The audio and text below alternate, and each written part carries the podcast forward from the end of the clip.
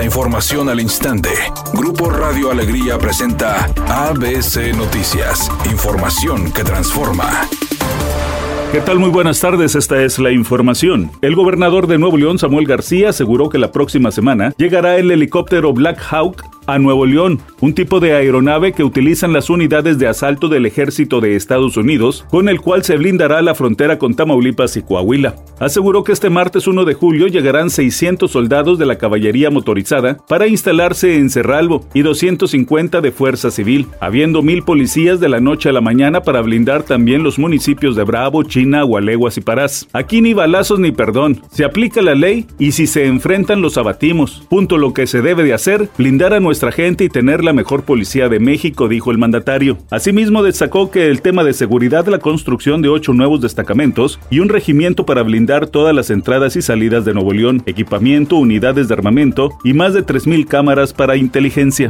El presidente López Obrador manifestó que a pesar de que un juez federal ordenó que se revisen los contenidos de los libros de texto gratuitos, no habrá ningún impedimento legal para continuar con la entrega en las escuelas de educación básica para el ciclo escolar 2023-2024 que inicia el próximo 28 de agosto. Dijo que la Comisión Nacional de Libros de Texto Gratuitos integró un consejo técnico para el contenido de los documentos. No hay este, ningún impedimento. Los libros van a llegar para el reinicio a clases el día 28. No hay ningún juicio de amparo que impida el que se distribuyan los libros. ABC Deportes informa. Los Diablos Rojos del Toluca derrotaron anoche 4 por 1 a Colorado para clasificarse a los 16 de final de la League's Cup. El refuerzo Pedro Raúl se estrenó con una anotación al minuto 45, mientras que Edgar López marcó al 78. Colorado recortó el marcador en tiempo de reposición cuando Diego Rubio marcó de penal, pero Jesús Angulo y Valver Huerta pusieron las cifras definitivas.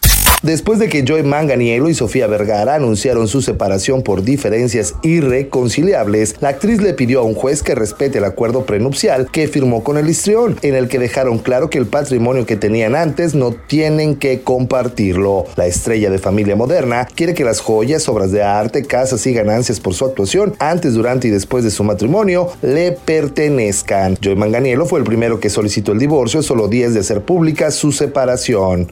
Redacción y voz, Eduardo Garza Hinojosa. Tenga usted una excelente tarde. ABC Noticias. Información que transforma.